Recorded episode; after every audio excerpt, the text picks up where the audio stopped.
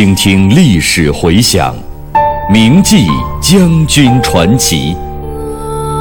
纪念中国人民抗日战争暨世界反法西斯战争胜利七十周年之际，由解放军出版社出版、中央人民广播电台制作的百集配乐广播文学《张震回忆录》再次推出。总策划：张晓阳、看评：倪其生。编导叶子，播音方明、雅坤。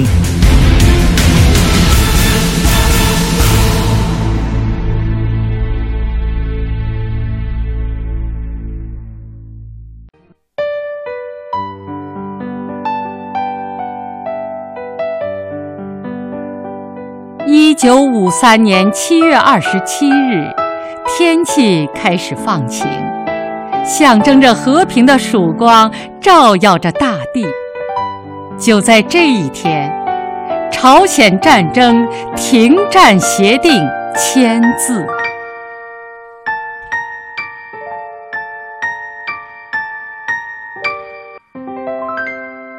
一九五三年六月十八日凌晨，李承晚突然以就地释放为名。扣留了两万七千名被俘的朝鲜人民军，要将其中的许多人强行编入南朝鲜军队，并且扬言要单独干，要北进。李承晚的这一行径立即引起了国际社会的强烈不满。面对这种形势，六月十九日晚上，我反复考虑。感到在这个关键的时刻，需要从军事上加重对李承晚集团的压力，才能争取达成停战协定。第二天一大早，我就给兵团王建安司令员打电话，建议仍按原计划进行反击作战。他表示同意。我立即通知七十师、七十二师做好准备。但是到了十点多钟。兵团司令部来电话通知我们停止准备。为此，我直接给志愿军司令部杨德志副司令员打电话询问上级意图。他告诉我，中央有指示，要采取谈判的方式来解决，作战准备只好暂停。二十一日，接到了志愿军司令部的电报，说李承晚背信弃义，破坏停战潜伏协定。签字时间亦将拖延。为了对李承晚军施加压力，决定我正面各军对其予以重点痛击。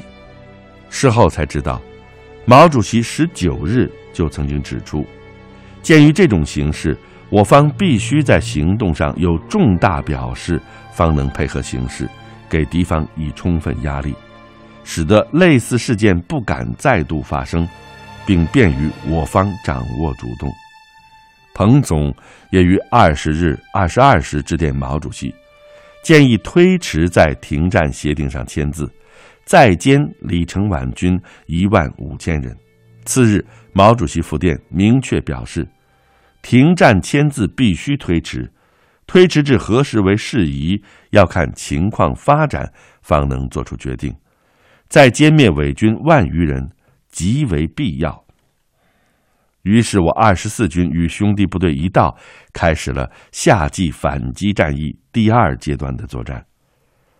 六月二十三日上午，接到第九兵团的通知，说遵志愿军司令部命令，我二十兵团下一步要在金城以南，牙沈里至北汉江间二十二公里的地段实施进攻。求歼当面之敌南朝鲜军的首都师和第六八三师的八个团零一个营，要求我军配合第二十兵团作战。当天中午，我要通了二十兵团杨勇司令员的电话，领受任务。杨司令员告诉我，二十兵团的作战部署分为东、中、西三个集团，六十八军、五十四军分别加入战斗。并要我二十四军保障其右翼的安全，我立即据此调整部署，决定七十四师准备承担反击祝自洞南山及上九井、杏亭西山以西、下所里以北的四二四点二高地守敌的任务，要求该师首长率二二零团、二二二团干部侦察祝自洞南山地形，研究作战方案。同日，我和皮定均、李佳义、陈仁洪联合签发了二十四军预定反击当面之敌命令，称我为更有力的打击李伟匪帮，促进板门店和谈实现，奉兵司指示。决定本军对当面之李伟军重点反击，以配合东线兄弟部队作战，并对七十七十二师的作战任务做了具体部署。为了分散敌人火力，密切协同动作，我还决定，该两师于六月二十四日零时同时发起攻击。二十三日晚，我早早的来到了作战室，焦急的等待着部队行动情况。直到二十四日凌晨两三点钟，得知部队行动顺利，才躺在床上小憩片刻。在这次作战行动中，七十师以二零八、二零九团部分兵力攻击二七五高地以及东北无名高地和三九九点八以南无名高地，歼敌两百七十人，生俘美军八人，并且击退了敌人一个连的反冲击。二十五日拂晓，我主动撤出战斗。七十二师以二幺四团部分兵力攻击五九七点九高地东南的两个高地，以二幺六团攻坚五三七点七高地北山的三号、四号高地，敌我争夺甚为激烈。以二幺四团为例，该团九连进攻青石山红土包的时候，在占领阵地之后。遭南朝鲜军九师部队的强烈反扑，一天之中，他们击退敌人成排、成连、成营的八次攻击，最后阵地上仅仅剩下了三名伤员，仍继续坚持战斗，使得敌人始终无法爬上我英雄阵地。战后，该连荣立集体一等功，并被授予志愿军二级战斗英雄连的光荣称号。第二阶段的作战于七月一日胜利结束，我二十四军以伤亡九百九十八人的代价歼灭美军两百七十人，南朝鲜军三千余人，使我阵地又向南扩展了六平方公里。就在第二阶段作战紧张进行的时候，第三阶段的作战也在加紧准备。为了配合二十兵团的作战行动，确保其右翼的安全，我决定由金化东北之杨地至杏亭地段实施攻击，歼灭柱子洞南山、杏亭西山之敌，控制金化至金城公路上下九井段，阻击金化方向之敌东援。打柱子洞南山之敌，我在北京的时候就有这个考虑。因为从地图上看，它是一个突出部，拿下它可以把我方的防线拉直，对停战之后我军防御态势的改善十分有利。报请兵团同意之后，六月二十六日、二十八日，我先后主持召开有各师首长及机关同志参加的军党委会议和作战准备会议。在会上，我讲了当前形势和我军的作战任务。特别强调了战术思想问题，要求参战部队采取多箭头进攻，缩短冲锋距离，要保持战术的突然性，要以一线式展开攻击，一二梯队之间要相距三五十米，要统一指挥炮兵，火炮要向前推，要发扬孤胆作战精神，既要英勇顽强，不怕牺牲。还要打战术技术，善于隐蔽保存自己，消灭敌人。要在思想上树立既要相信炮火，又要相信手中轻武器的正确观念。我还强调，要大力加强政治工作，加强战地宣传与鼓动，大力提倡革命英雄主义精神，广泛开展创建模范党支部和模范党员的活动。使得部队保持英勇顽强的作战作风，成为打不烂的钢铁军队。在战斗最激烈的关头，政治工作干部应当冷静，注意稳定官兵的情绪，想办法克服困难，保证部队坚决夺取抗美援朝战争的最后胜利，向祖国和人民交出一份圆满的答卷。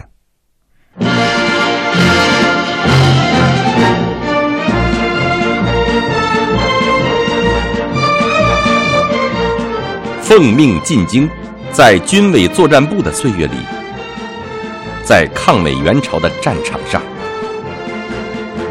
萧瑟秋风，今又是换了人间。一位将军亲自描绘建军第一张蓝图的记忆。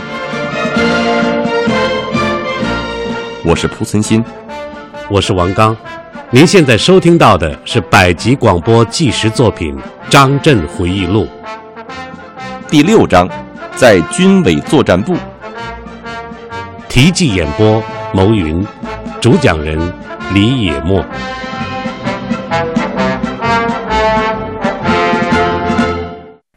会后形成了夏季反击战役二十四军第三阶段的作战预案。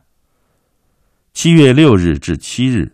我又一次召开团以上干部会议，检查战斗准备情况。各师领导和志愿军司令部配属我军指挥的炮兵部队负责同志都发了言，基本同意军司令部拟定的作战预案，也提出了一些很好的建议。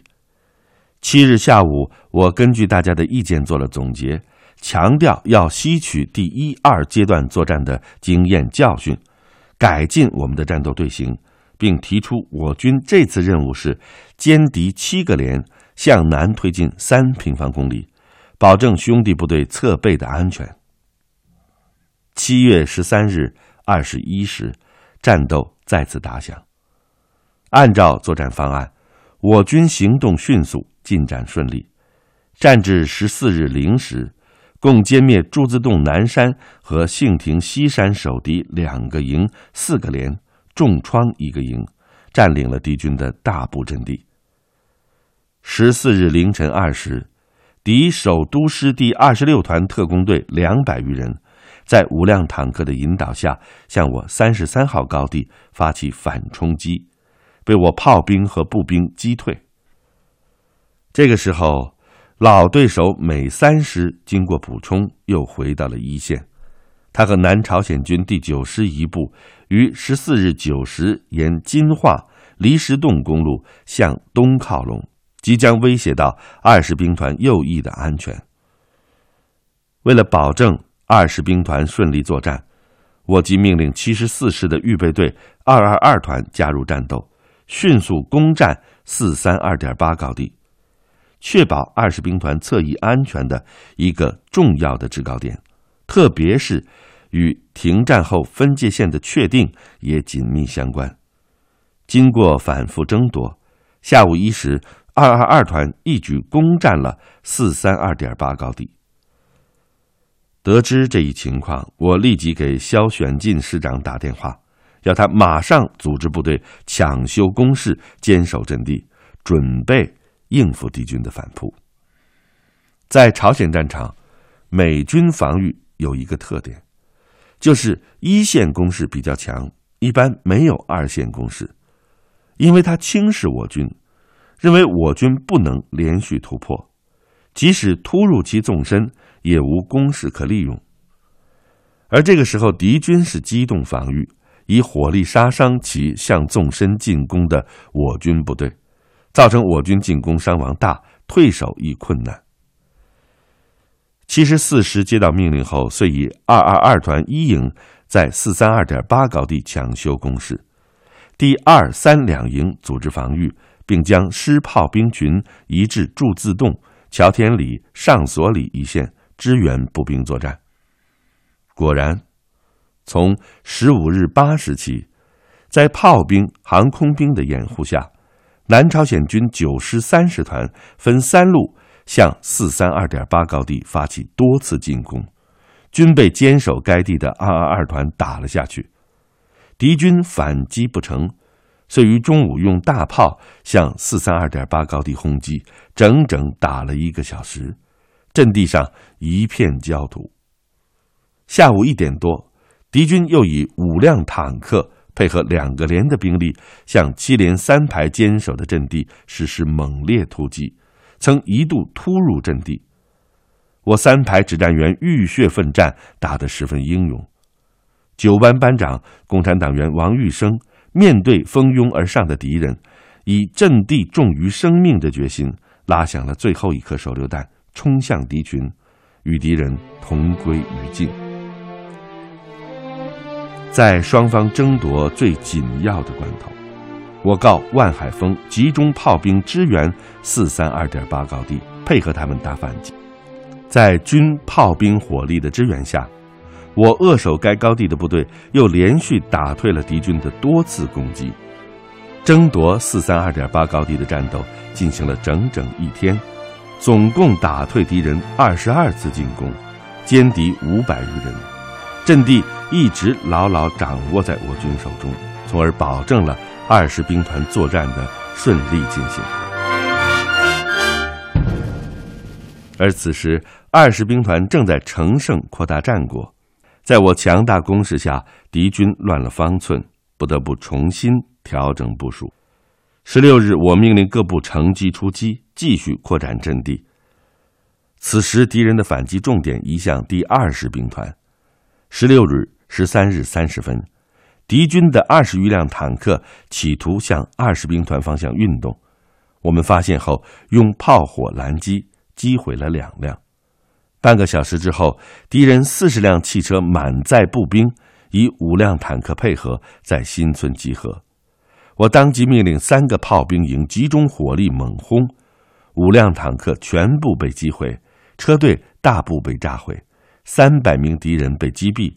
十七日，敌人又向我五十号高地发起六次攻击，都被我们打退。就在这个时候。杨勇司令员给我打来电话，焦急地说：“六十八军攻上去以后，还没有来得及加修工事，被敌人的炮火打得好苦。他们的炮兵离敌人太近，不好打。杨勇要我们的炮兵火力打掉敌人的炮兵群，并说要送炮弹给我。我当场表示，不给炮弹我也打。我们的任务就是协同你们作战嘛。”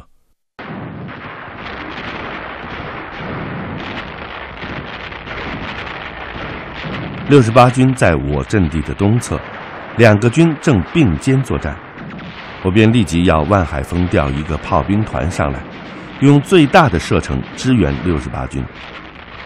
没过多久，我们的炮击还没有停止，就接到杨司令员的电话，他连声说：“谢谢你们，现在敌人的炮兵已经哑巴了，六十八军的阵地稳住了。”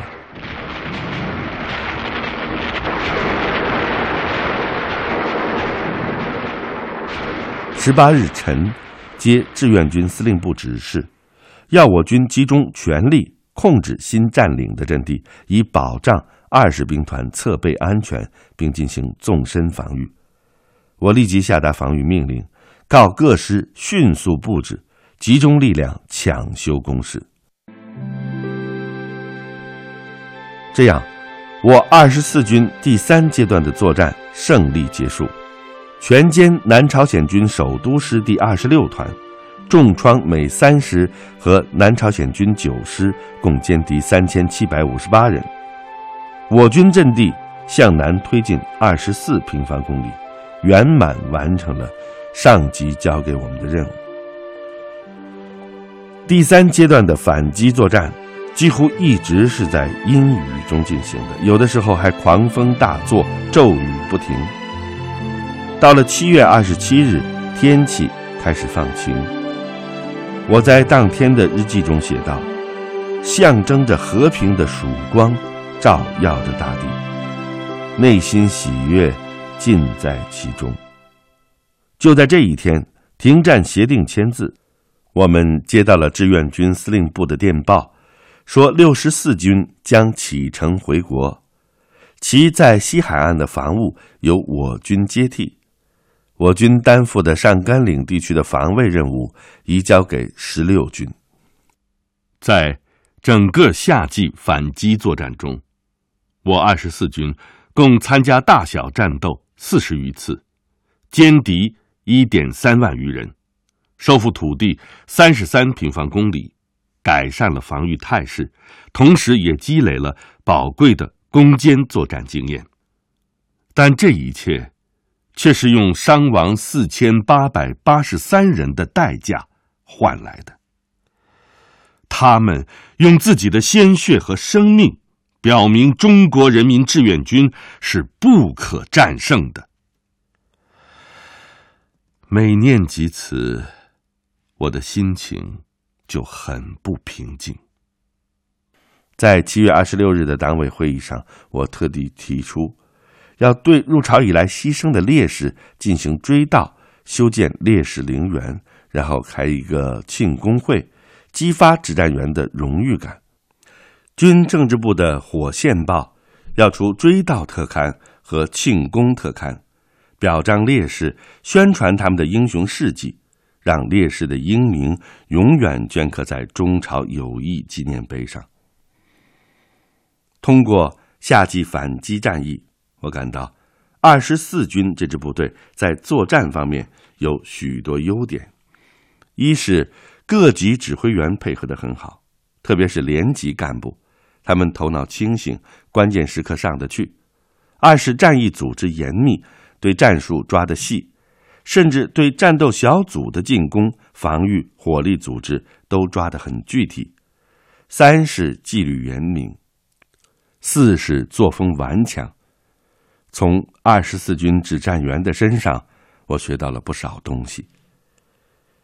夏季反击战役沉重的打击了美军和南朝鲜军的嚣张气焰，迫使他们于七月二十七日在停战协定上签了字。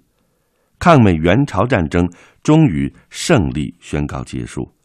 这一胜利是中朝两国人民正义事业的胜利，是中国人民国际主义精神的胜利，也是毛泽东军事思想的胜利。八月五日。